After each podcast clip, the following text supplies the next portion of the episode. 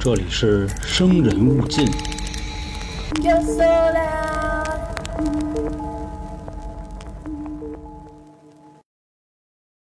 嗨，各位，这里是由春点为您带来的《生人勿近》，我是黄黄。目前我们这张专辑呢，播放量最高的是老杭讲过的鲁荣鱼二六八二号惨案，还有一种叫法呢，叫太平洋大逃杀事件。归根结底啊，这是一个人吃人的悲剧吧。那今天呢，我也要和大家聊一起和船有关的故事。清楚我风格的朋友肯定知道，我一般呢是讲都市传说的。所以今天要讲的这个船的故事，真的说不好是和人还是和鬼有关系。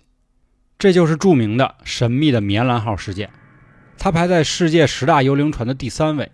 其实关于棉兰号呢，史料记载啊特别的少。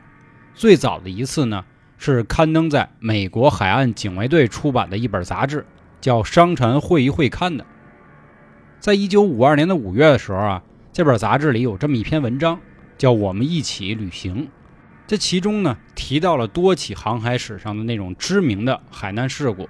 当然，它的目的啊就是提醒这些水手们啊、海员们一定要注意航行的安全。但不过这里有一个案件啊，让人读起来感觉有点格格不入。这也就是今天要讲到的棉兰号事件。在这里写到啊，棉兰号的事情发生在一九四八年。棉兰号的名称呢，其实是一句马来文。Around my d a n 其实 Around 的意思呢，就是指人，而 my d a n 呢，是当时苏门答腊里最大的城市棉兰。这艘船呢，是属于荷兰籍的，它是一艘拥有五千吨排量的货船，在当时，其实对于现在来说啊，都是一艘很大的船了。在这块我们可以说一句啊，一般这种级别的船呢，全长就有将近八十米左右，宽呢也有三十米，所以我们能想到。这是一艘多么大规模的船，船上有船长，并且还有将近二十多名的船员。但不过我们知道的信息也仅此而已了，其他的呢也没有什么说明。我们只知道啊，在一九四八年的某一天，有一艘美国籍的船叫银星号的，在马六甲海峡收到了棉兰号的讯号。当时这个讯号呢是用摩斯密码传过来的，翻译之后啊，大概文字是这么个内容：求救，我们在漂流。所有船员，包括船长在内，都死了，躺在海图室里和剑桥里，可能所有人都死了。银星号的船员看完之后呢，怎么说呀？就感觉癞蛤蟆糊脚面，不咬人它膈应人，又看不出来啊。发这个讯息是什么意思呀？真的出事儿了吗？那如果说按照上面的说法，所有人都死了，不管是意外还是被杀害，那么这信息又是谁发的呢？正在他们犯愁的时候啊，接下来呢又是一大串毫无意义的摩斯密码。就在这帮人啊还琢磨着怎么破译呢，这个时候突然又传来了一句：“I die”，也就是我死了。之后信号一片寂静，再也没有传来新的讯息了。银星号的所有船员啊都已经傻了。那到底发生了什么呢？有一句话：“好奇害死猫。”所以当时呢。船长和船员就说了：“这样吧，咱要不过去看看到底发生了什么？”船长发号施令之后呢，船员也是一呼百应，说：“走，咱看看到底怎么回事。”他们就朝着刚才信号的来源呢往前去开。开了一会儿，映入他们眼帘的就是一艘大型货船了。这个时候，船长就说：“啊，这应该就是棉兰号了。”但是当时呢，你感觉这个船呀很安静的就在海上那么飘着，而且从外表来看呢。船身也没有什么被攻击过的痕迹，比如炮弹呀，或者是海盗有上船的痕迹都没发现。其他地方呢，也没有什么撞击到暗礁马上就要沉没的迹象。那究竟发生了什么事儿呢？这船突然就没劲儿了，还发出了这样的讯息，你就感觉这船呀好像让人遗弃了一样。所以当时船长呢就决定说啊，如果咱们要知道事情的真相，咱们就必须要上船看一看了。明星号的船员就登上了棉兰号，但是紧接着映入他们眼帘的景象啊，也让他们这帮人终生难忘。他们上船之后呢，发现这个甲板上啊躺着一具又一具的船员尸体，并且散播在每一个地方，可以很明显的看出来船上已经无人生还了。但是甲板和船舱内呢，又没有发现任何的血迹，他们身上没有明显的外伤。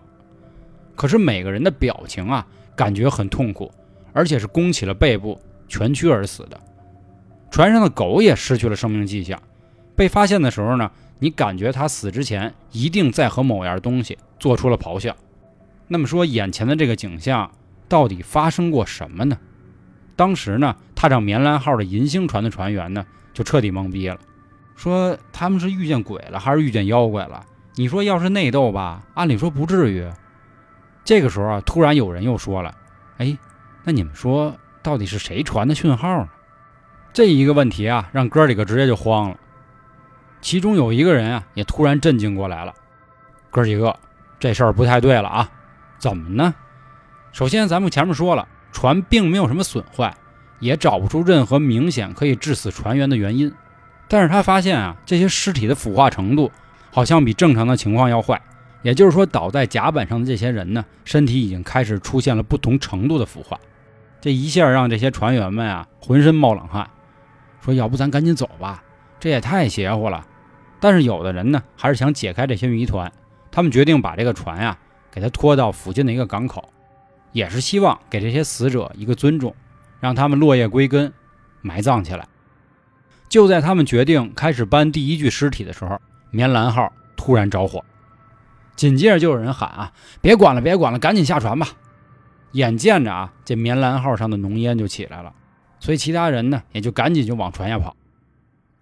等他们刚一回到自己的船上呢，就看见这个巨大的船啊，突然又爆炸了。他们当时集体全部都在默哀，因为他们清楚这二十多个人终究还是死不瞑目了，沉入了马六甲海峡的底部。他们究竟是谁？他们要去哪儿？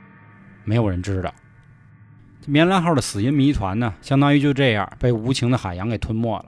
直到咱们前面提到的我们一起航行的文章，才又让世人呢对棉兰号这个事儿啊重新提起了关注。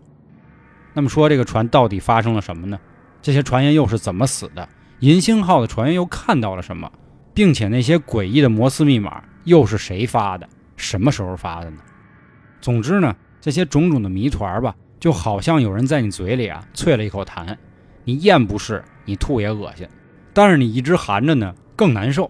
所以这也就是棉兰号整个故事的一个可怕之处了。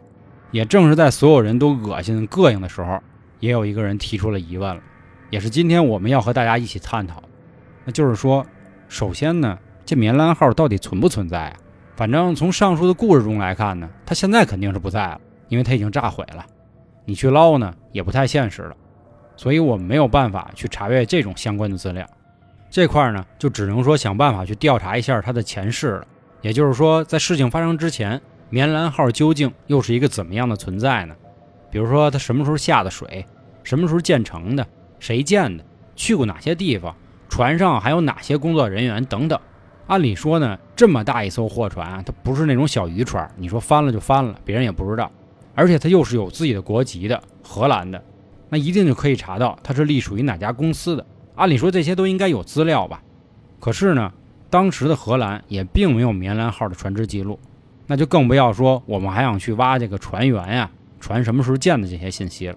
那么这个问题呢，就又绕回来了：这船到底存不存在啊？在一九四一年的时候，有一本法文杂志的第四十五期中，有一位作家叫亚历山大·布奇格的人。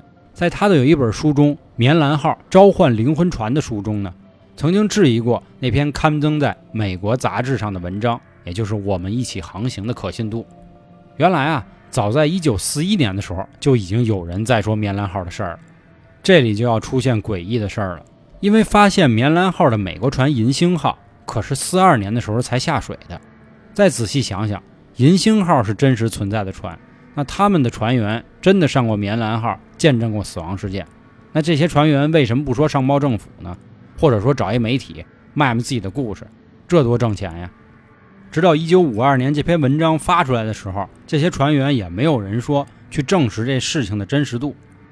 那么我们上面既然提到了，在1941年有人质疑了这篇文章，那我们就说说他又写了什么呢？按照他的说法呢，在1939年的十月十三号，棉兰号是一艘。在南海臭名昭著的走私海盗船，有一天，斐济的英国总督听说了棉兰号的诡异事件，命人啊就把部落的叙事者给抓起来，听他讲讲棉兰号的最后一程。听说当时啊，棉兰号接到了一个任务，从新加坡运了两千五百箱的不明货物，原本封的挺好的，挺结实的。然而呢，有一个水手啊，好奇心重，就想撬开看看这里面装的到底是什么。结果那人当场就死了。船长原本呢没觉得有什么，后来发现有越来越多的船员都莫名其妙的痛苦死去。当时船员可疯了，说：“船长，你必须带我们回去，我他妈可不想死，我还想活着呢。”但是事情基本上已经失控了，这帮人呢开始从船里找到救生艇，自己逃跑。新加坡的当局后来检查了船只残剩的一些物质。发现箱子里呢，原来是硝化甘油、氰酸钾、硫酸等危险的化学物质。这些物质呢，外泄之后导致了船员瞬间的死亡。而棉兰号的最终下场呢，也正是因为这些物质起了化学反应之后爆炸。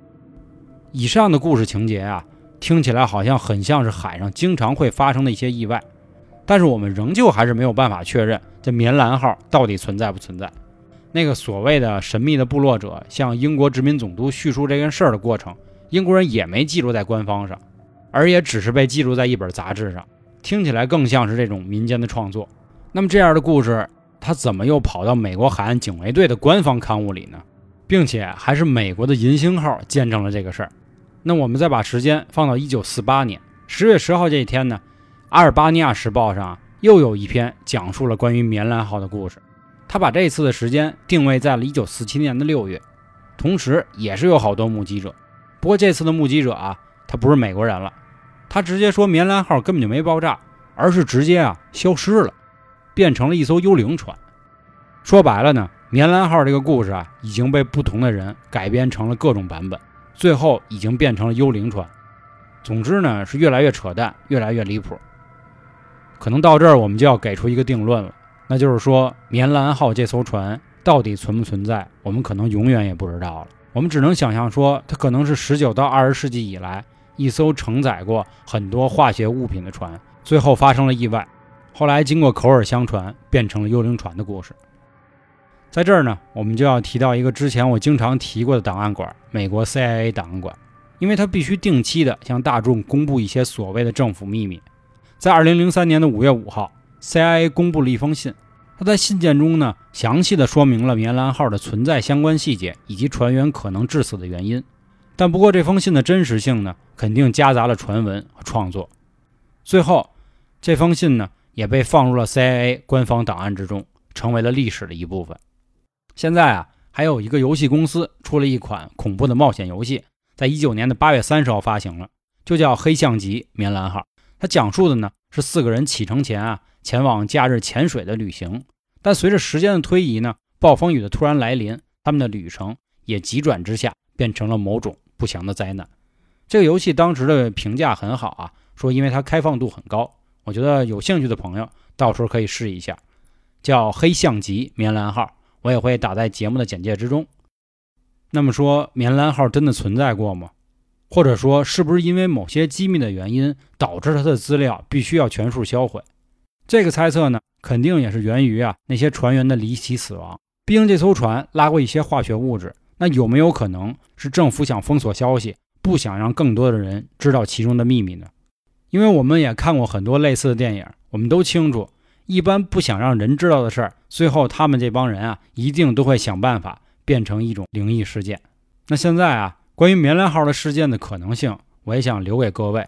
如果您有还有什么想法呢？欢迎您关注微信公众号“春点”，春点是汉字，里面呢也有加群的方式。进来之后，咱们也可以讨论讨论，你觉得棉兰号到底发生过什么？或者呢，也希望您把您的想法打在评论区里。最后呢，也祝各位在出海郊游的时候不要收到这种死亡的信号吧。我是黄黄，感谢今天各位的收听，拜拜。